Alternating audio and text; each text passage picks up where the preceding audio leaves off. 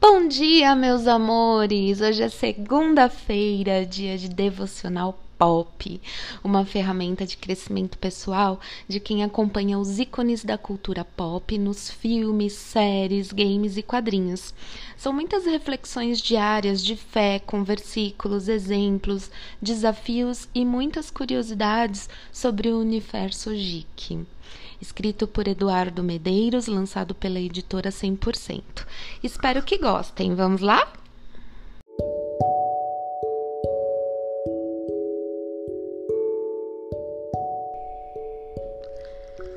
E o tema do nosso devocional pop de hoje é Crescendo em Meio à Dor. T'Challa perdeu tudo o que ele tinha muito cedo. A sua mãe morreu durante seu nascimento o que resultou no ódio do seu irmão adotivo mais velho, chamado Hunter. O seu pai foi assassinado por um grupo de exploradores de vibranium, um metal raríssimo encontrado em Wakanda, que tomaram o poder, forçando T'Challa, ainda adolescente, a fugir da sua terra natal e viver no exílio na América. Mesmo com esse cenário sombrio que parava sobre ele, o herdeiro de Wakanda buscou se preparar na América para retomar o controle da sua terra natal e desenvolver a estabilidade política e a paz ao seu povo. Por isso ele estudou a arte de governar e buscou habilidades de luta. A maior riqueza de Wakanda, que é o vibranium, é a maior razão de conflitos, porque é um metal muito cobiçado por todas as potências mundiais que buscam a utilização bélica do mesmo.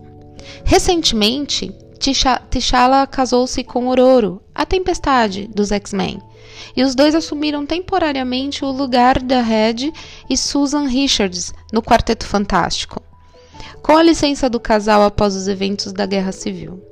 A vida de T'Challa foi marcada por tragédias pessoais importantes. Porém, isso não foi desculpa para que ele vivesse de maneira desregrada. Ele poderia ter usado isso ou seu passado para explicar o futuro desastroso, mas não o fez.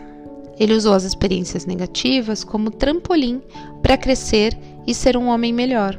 Ele fez isso pela sua família e pelo seu povo nós precisamos também enxergar alguns problemas, os desafios e fracassos como oportunidades de nos reerguermos e tornarmos pessoas e seres humanos melhores para o futuro.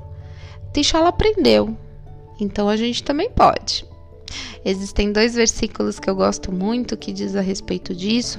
Um é o Isaías 43:18 que diz assim: Esqueça tudo que se foi, não vivam do passado.